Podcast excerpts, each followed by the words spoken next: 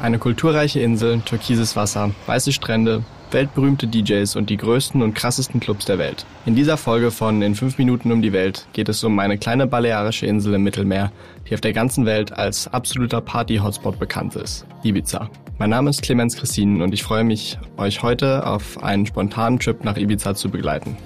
In 5 Minuten um die Welt. Der tägliche Reisepodcast von Travelbook. Heute geht's nach Ibiza. Da ich inzwischen schon öfters das Glück hatte, nach Ibiza zu reisen, möchte ich auch ja nichts vergessen. Daher starten wir vorerst mit dem schnellen Fragequiz. Entweder oder. Schnelle Fragen in 30 Sekunden. Auto oder öffentliche Verkehrsmittel? Auf jeden Fall Auto. Wenn man was von der Insel mitkriegen möchte, ist es auf jeden Fall sehr empfehlenswert. Hauptsächlich, weil es einfach immer relativ große Strecken sind, die man hinter sich legen muss. Pärchen oder Familienurlaub? Also ich würde sagen eher Pärchen oder mit Freunden. Äh, es kommt natürlich auch sehr auf das Ziel des Urlaubs an. Entspannung oder Abenteuer? Beides. Abenteuer und Entspannung. Kultur oder Party? Party. Teuer oder günstig? Auf jeden Fall teuer. Highlights, Lowlights, Must-Sees. Die Travelbook-Tipps. Was ist ein Highlight? Wer auf Ibiza ist, sollte auf jeden Fall die Altstadt besuchen. Sie gehört zu dem UNESCO-Weltkulturerbe und ist ein toller Ort, um das alte Ibiza kennenzulernen und um sich abends einen Drink zu holen. Die Rampe bis hoch zur Burg sollte auch auf jedermanns Bucketlist stehen. Um diese zu bezwingen, sollte man sich allerdings einen nicht so heißen Tag aussuchen, um nicht unter der Sonne gegrillt zu werden.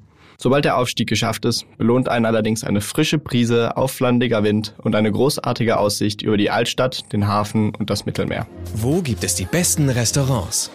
Wenn du der vorherigen Empfehlung gefolgt bist, wirst du ebenfalls feststellen, dass es in der Altstadt und um den Hafen herum viele tolle Restaurants gibt. Man sollte allerdings Vorsicht walten lassen, da viele Restaurants absolute Touristenfallen sind. Von den Restaurants in der ersten Reihe am Hafen würde ich auf jeden Fall die Finger von lassen. Es sei denn, ihr befindet euch im Teil des Hafens namens Marina Ibiza. Für den besten Fisch und sonstige mediterrane Gerichte würde ich mich auf jeden Fall an die Strandrestaurants halten. Man sollte dazu sagen, dass viele der kleinen Städte ebenfalls absolute Hotspots verbergen. Was man unbedingt tun sollte. Wenn man schon einmal da ist, sollte man es auch ausnutzen. Ein Abend in einer der zahlreichen Clubs gehört daher auf jeden Fall zu einem gelungenen Ibiza-Urlaub dazu. Und die Qual der Wahl liegt absolut bei euch. Vom besten Club der Welt bis hin zum größten Club der Welt macht die Ibiza Clubbing-Szene es einem nicht sonderlich einfach. Mit DJs wie David Guetta und Calvin Harris hat man ebenfalls in der Musikauswahl einige Optionen. Das Ushuaia und das Pascha sind wahrscheinlich die berühmtesten Clubs auf der Insel. Wer allerdings einen entspannten Urlaub plant, sollte unbedingt mit der Fähre aus dem Hafen der Altstadt nach Formentera fahren. Die Fahrt dauert ungefähr eine halbe Stunde und im Hafen sollte man sich dann für einen Strand entscheiden. Sesietes und Cala Sauna sind meiner Meinung nach wirklich zum Staunen. Welcher ist der beste Spot, um den Sonnenaufgang zu beobachten? Die Salzfelder von Ibiza, auch die Salinen genannt, sind die Quelle des weltbekannten Sal de Ibiza. Sie gehören zum UNESCO-Weltkulturerbe und bieten jeden Morgen ein tolles Sonnenaufgangsspektakel. Unter anderem findet man hier auch einige tolle Restaurants wie das Escolera oder das Chiringuito, die sich genau am Strand befinden. Falls man die Nacht im Hai verbracht hat, findet man an der Playa de Bossa ebenfalls einen tollen Sonnenaufgang nach dem Clubbing. Geld, Sicherheit, Anreise. Die wichtigsten Service-Tipps für euch. Was macht man am besten, wenn es regnet? Regen ist auf Ibiza eigentlich eine Seltenheit. Das heißt allerdings, wenn es regnet, dann regnet es richtig. Wer noch nie im Regen schwimmen war, sollte dies auf jeden Fall mal ausprobieren. Ab in den Pool oder ab an den Strand. Wer allerdings nicht so gerne vom Regen nass wird, der kann sich auch unter die Wasseroberfläche begeben. Es gibt zahlreiche Tauchbasen auf Ibiza, die unglaublich tolle Tauchausflüge planen. Und das geht natürlich auch bei Regen. Ansonsten sind die Tropfsteinhöhlen von Can Marca eine atemberaubende Alternative zu dem geplanten Strandurlaub. Welche Gegend ist ideal für die Unterkunft?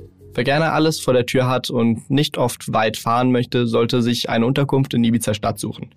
Hier gibt es Nightlife, Kultur und Strand, alles innerhalb ein paar Kilometern. Ibiza Stadt ist ebenfalls mit den öffentlichen Verkehrsmitteln am besten verbunden und bietet daher eine gute Transportationsmöglichkeit. Billiger wird es allerdings in San Antonio und Santa Eulalia. Do's and Don'ts. Wer mit dem Auto unterwegs ist, sollte sich im Voraus mit den Parkregeln auseinandersetzen. Der Bürgersteig dient als Indikator, ob man sich in einer Parkzone oder einer No-Park-Zone befindet. Ein blauer Bürgersteig heißt, man darf parken, muss allerdings am Parkautomat bezahlen, während grüne Bürgersteige Parkplätze für Einwohner sind und genau wie gelbe Parkplätze unbedingt vermieden werden sollten. Bürgersteige ohne Farbindikator können in der Regel umsonst genutzt werden. Am einfachsten ist es allerdings, die großen Parkplätze zu nutzen, wie zum Beispiel der Parkplatz Espratet am Hafen von Ibiza Stadt. Das einzige Problem, sie sind natürlich sündhaft teuer. Also, das war's auch schon wieder mit In 5 Minuten um die Welt, dem täglichen Reisepodcast von Travelbook. Ich hoffe, ihr konntet ein paar Tipps mit auf die Reise nehmen und ich wünsche euch viel Spaß im Urlaub. Mein Name ist Clemens Christine und ich würde mich freuen, wenn ihr morgen wieder reinhört. Und jetzt 15 Sekunden im akustischen Urlaub. 15 Sekunden Auszeit